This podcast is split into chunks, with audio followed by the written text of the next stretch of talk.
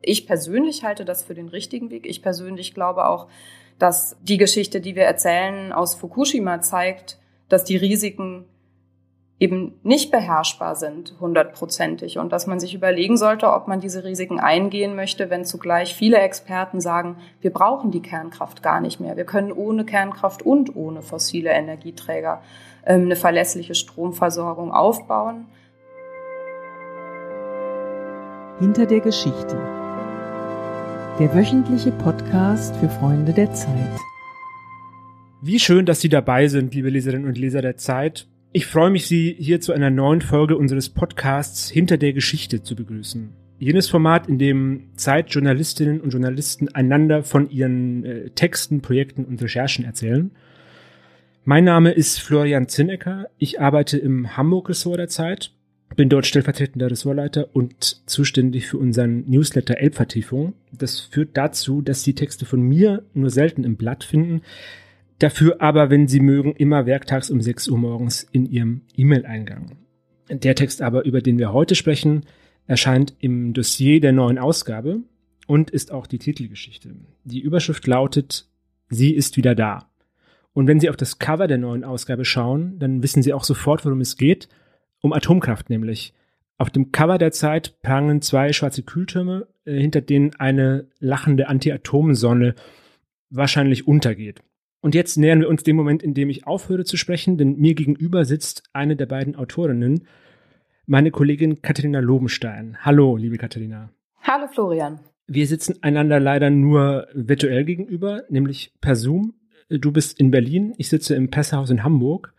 Das soll uns aber nicht weiter stören. Und ich würde dich gerne als erstes bitten, liebe Katharina, für alle, die den Text noch nicht gelesen haben, sag doch einmal kurz, falls das möglich ist bei einem Dossier, worum es geht.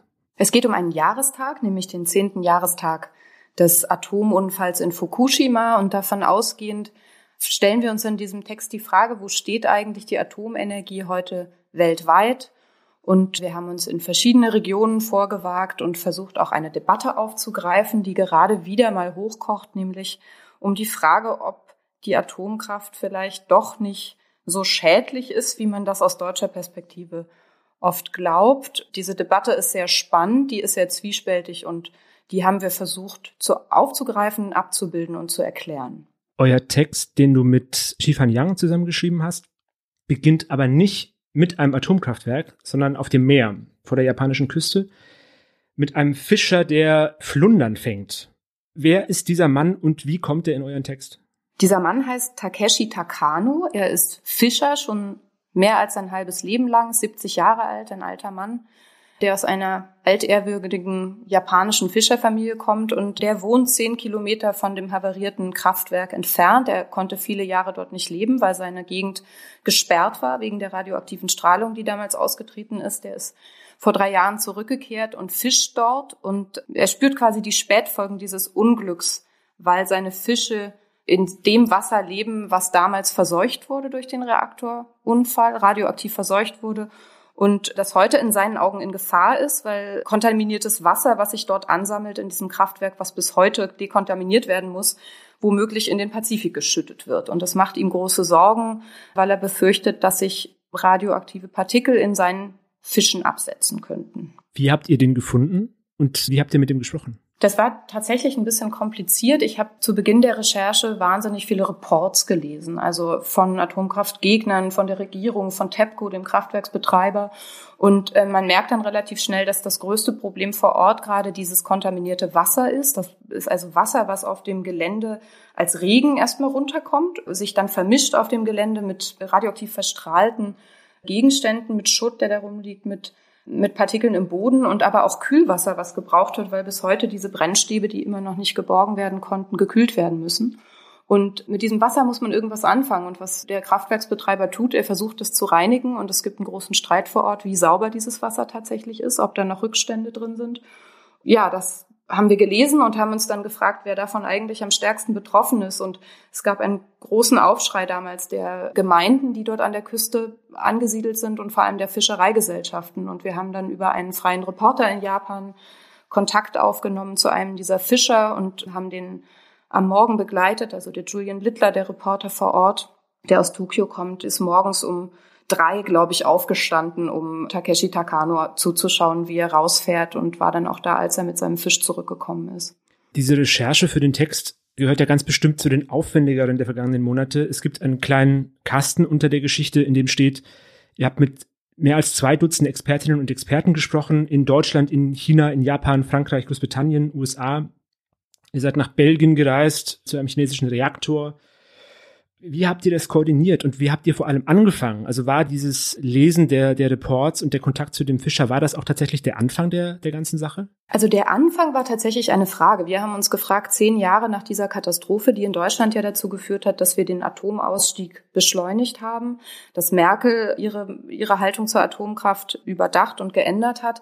Wie sieht es eigentlich jenseits von Deutschland aus? Man bekommt ja hierzulande, wenn man das Problem des Atommülls ausklammert, das Gefühl, dass das eine Geschichte von gestern ist. Also dieser Ausstieg ist beschlossen. Nächstes Jahr werden die letzten Atommeiler vom Netz gehen und haben dann angefangen, uns zu informieren, wie das eigentlich in anderen Ländern aussieht, haben eben zum einen beleuchten wollen, dass es Staaten gibt wie China, die gerade in neue Atomreaktoren investieren, neue Reaktoren bauen, wollten zugleich zeigen, wo auf der Welt große Bedrohungen durch die Risiken, die diese Technologie birgt, bestehen und haben dann natürlich am Ende brutal auswählen müssen aus ganz vielen möglichen Orten, die wir hätten besuchen müssen. Und ja, dann haben wir uns so peu à peu vorgetastet. Also haben versucht, Orte zu identifizieren, die, die für etwas stehen. Also die Xifan Yang, meine Kollegin, war in Fujian, in einer Provinz im Südosten Chinas, wo gerade der erste komplett von den Chinesen entwickelte Kernreaktor eröffnet wurde am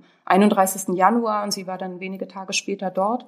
Und ja, dann haben wir uns so peu à peu vorgetastet und mit Experten gesprochen, die uns dann wiederum Hinweise gegeben haben und haben mehrere Wochen uns dann das Thema eingegraben. Würdest du sagen, ist ein solches Projekt dieser Dimension in Corona-Zeiten einfacher oder schwieriger als vorher? Schwieriger. Also wir haben große Schwierigkeiten gehabt, überhaupt die Auslandsreportteile dieser, dieser Geschichte organisiert zu bekommen. Also ein Beispiel, ich wäre gerne nach Japan selber geflogen, das ging wegen der Einreisebestimmungen nicht.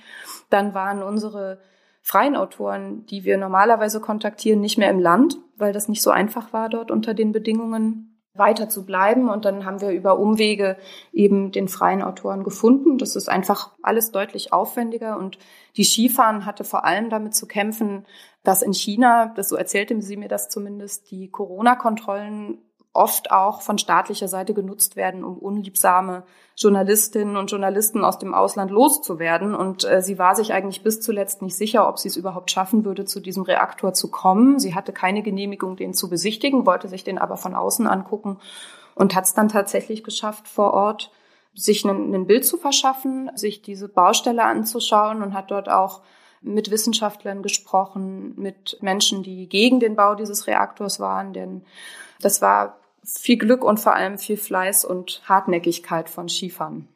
Die Geschichte kommt jetzt ja zu einem Zeitpunkt, in dem in Deutschland der Atomausstieg quasi vollzogen ist. Ihr schreibt, in Deutschland sollen bis Ende nächsten Jahres die letzten Atomkraftwerke abgeschaltet sein. Gundremmingen, Bruckdorf, Neckar-Westheim und das sind ja so Begriffe, die so klingende Namen haben, gerade wenn man so, also wir sind beide in den 80er Jahren geboren und die sind habe ich beim Lesen auch festgestellt, so immer wieder so natürlich aufgetaucht, so biografisch. Ich kann mich auch erinnern, einer meiner ersten Jobs als Journalist war es, über diese Demos zu berichten zum Ausstieg aus dem Ausstieg. Ich habe auch über die Demos der äh, Atommülltransporte immer wieder berichtet. Wie ist es denn bei dir? Hast du dich mit dieser Debatte um Atomkraft in Deutschland und das, das Für und Wider und dieses riesige Thema vor dieser Geschichte schon mal befasst? Also nicht mehr, als man das als, als Bürgerin tun würde, mit, mit normalem Interesse. Ich habe allerdings vor ein paar Jahren einen längeren Aufenthalt in den USA und habe mich dort zum ersten Mal ein bisschen eingehender mit Kerntechnologie und vor allem mit dem Müll, den sie produziert, beschäftigt. Ich war damals in Hanford das ist ein riesen Nuklearkomplex in Washington State, wo Plutonium angereichert äh, wurde äh, während des Zweiten Weltkrieges und wurde da so sensibilisiert vor allem für die Thematik der Lagerung des Mülls. Was mir nicht bewusst war bis zur, zum Beginn dieser Recherche, wie ideologisch aufgeladen bis heute über diese Technologie gestritten wird. Wir haben ja mit allen möglichen Seiten gesprochen und das ist schon immer noch ein heiß umkämpftes Feld und das vergisst man schnell, wenn man, wenn man da aus deutscher Perspektive drauf schaut. Es gibt ja einen Schlüsselsatz, den bei euch der äh, Ökonomieprofessor, äh, ich glaube, er heißt Lin, wenn ich das richtig erinnere, ausspricht. Wir müssen uns entscheiden, was bedrohlicher ist, der Klimawandel oder die Risiken der Atomkraft. Weil ein schwerer Reaktorunfall zwar verheerende Folgen hat, aber die Wahrscheinlichkeit, dass er eintritt, winzig klein ist, äh, nach seiner Argumentation, gemessen an der Wahrscheinlichkeit, dass sich eben die Erde erwärmt. Das klingt ja nach einem dann doch recht gewaltigen Sinneswandel in dieser ganzen Debatte. Gerade aus diesem aus diesem Kontext, über den wir gerade gesprochen haben, dass Atomkraft ja immer als eine gestrige Technologie gegolten hat, die fast schon überwunden ist. Wie kommt es denn aus deiner Sicht zu diesem Sinneswandel oder ist es vielleicht gar kein Sinneswandel, weil die Stimmung international gar nicht so sehr anti-Atom war, wie von Deutschland aus gedacht?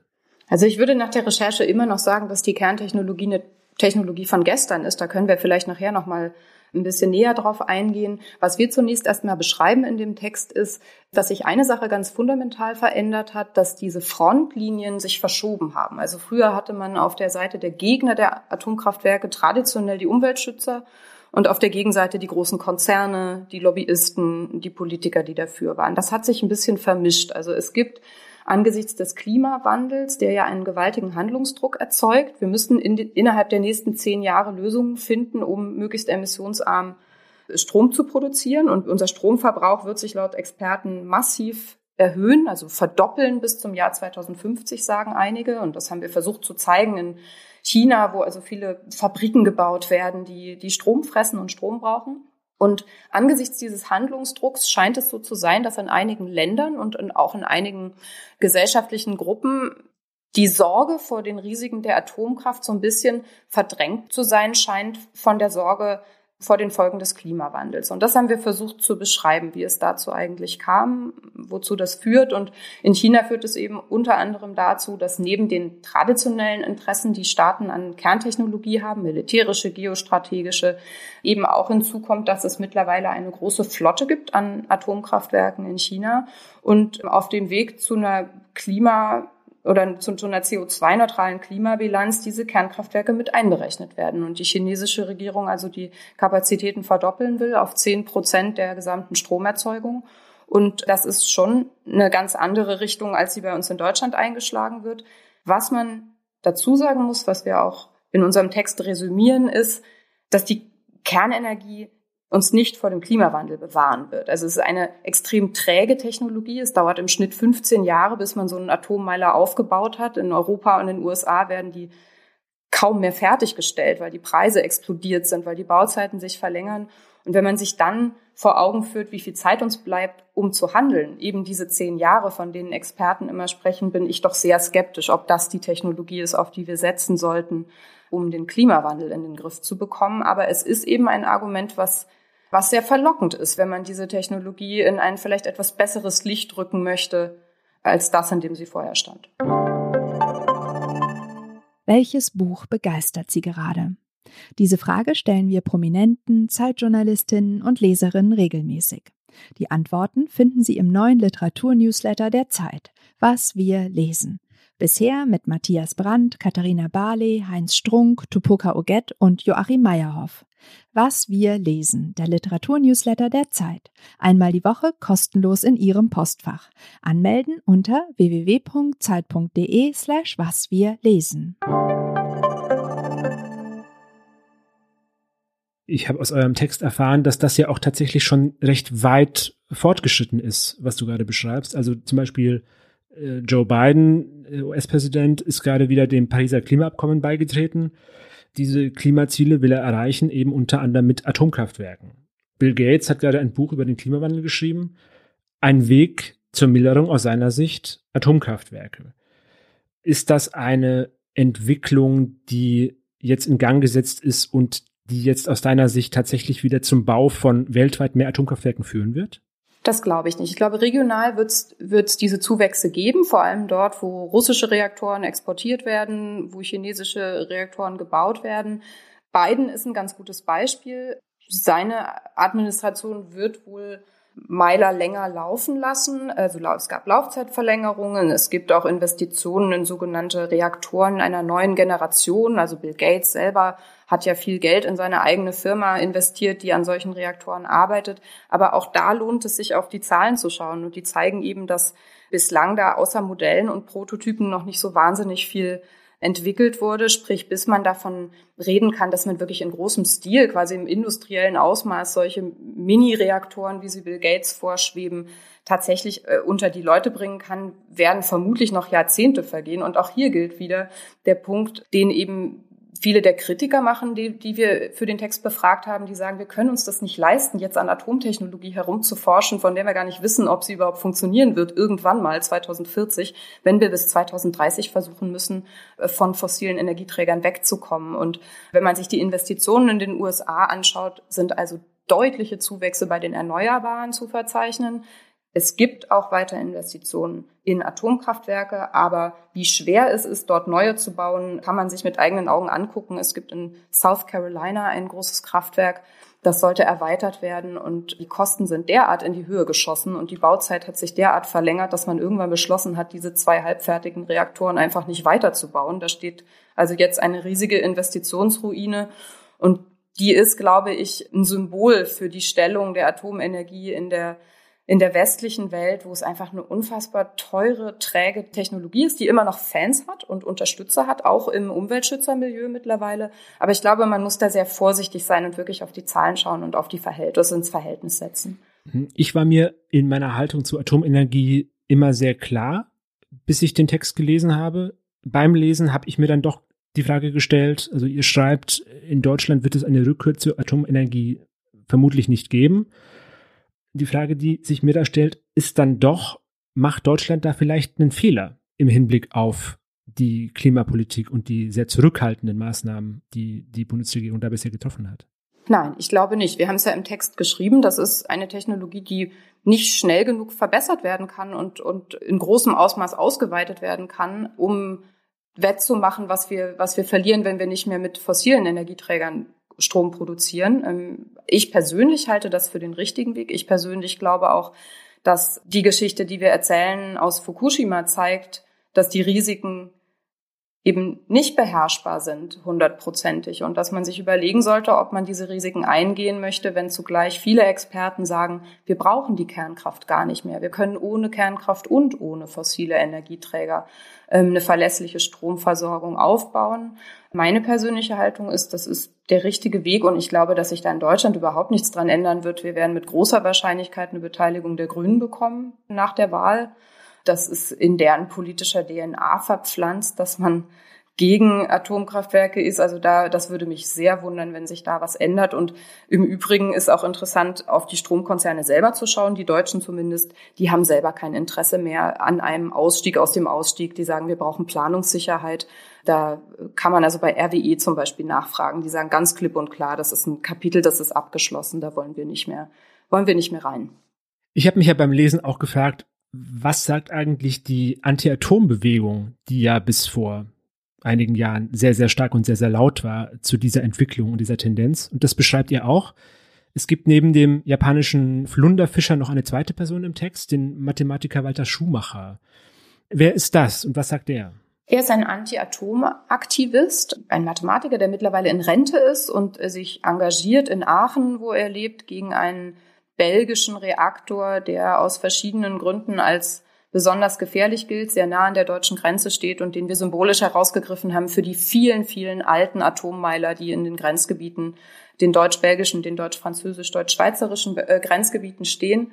Und ja, der gehört zu der Generation, in der viele Menschen aufgewachsen sind mit diesem Streit um die Atomkraft. Viele dieser Protagonisten sind in Deutschland ja mittlerweile in den Behörden, in den Ministerien, in in den Landesregierungen. Also das ist ja gar keine Protestbewegung mehr, sondern viele Akteure machen mittlerweile selber Politik. Deswegen glaube ich, ist das auch relativ unstrittig, dieser Ausstieg. Aber wofür er eben steht, ist, dass der Kampf in Deutschland gewonnen, also der, der scheint gewonnen. Also es gibt den Ausstieg.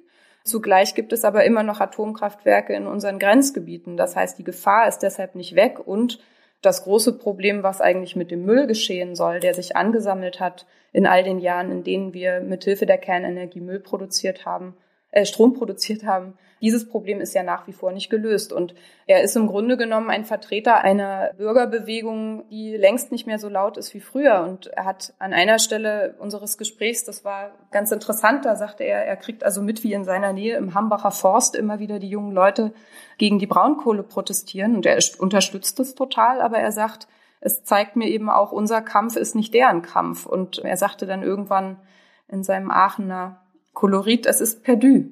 Dieser Kampf, den wir geführt haben, da kriegen wir keine Leute mehr für auf die Straße. Und das fand ich einen ganz spannenden Punkt, dass also durch den politischen Ausstieg der Handlungsdruck seitens der Aktivisten nicht mehr da ist, aber die Gefahr in Form dieser Atommeiler, die in unseren Grenzgebieten stehen, eben immer noch da ist. Das Fazit des Textes, das ihr zieht, ist der Satz, die Erderwärmung hat der Kernenergie viele neue Freunde gebracht, die alten Probleme sind aber geblieben. Das ist ja genau das, was du auch skizziert hast. Was hat dich denn bei dieser Recherche am meisten überrascht?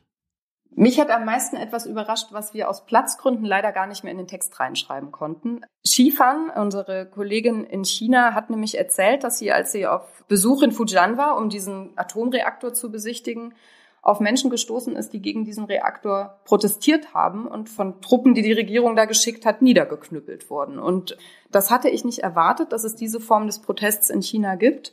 Und das hat uns auch nochmal dafür sensibilisiert zu schauen, wo ist es überhaupt noch möglich, diese Technologie in großem Stil zu bauen. Und das ist vor allem da möglich, wo es große Staatskonzerne gibt, die die horrenden Kosten tragen können. Es ist aber auch da möglich, wo der Staat autoritär genug ist, um die Zivilgesellschaft im Zweifelsfall niederzuknüppeln. Und das war, fand ich sehr, sehr spannend. Und das war, wie es so oft ist nach solchen Recherchen. Man hat dann ganz viele kleine Begebenheiten, Szenen, Zitate, Erkenntnisse und ein großer Teil fliegt dann am Ende wieder raus, weil wir eben nur begrenzt Platz haben, selbst auf dem, auf, in so einem langen Text wie dem Dossier. Und ja, vielleicht eher auf, auf so einer Metaebene hat mich überrascht, wie hart umstritten, ideologisch umstritten dieses Thema ist. Ich habe die letzten Jahre vor allem über Asyl- und Migrationspolitik geschrieben und dachte, es gibt eigentlich kein Feld, was, was härter umkämpft ist als dieses. Aber ich habe gelernt, ob man Atomkraftwerke sinnvoll oder nicht sinnvoll hält, äh, ist auch eine Glaubensfrage. Und das macht das Thema aber umso spannender, weil solche Debatten ja dann nicht immer nur sich an riesigen technologischen Begebenheiten entlang entspinnen, sondern auch an der Frage, was man in so eine Technologie hineininterpretiert. Und ein Satz, der auch im Text steht, ist eben, dass es nicht das erste Mal ist, in dem die Atom Technologie die Menschheit retten sollte.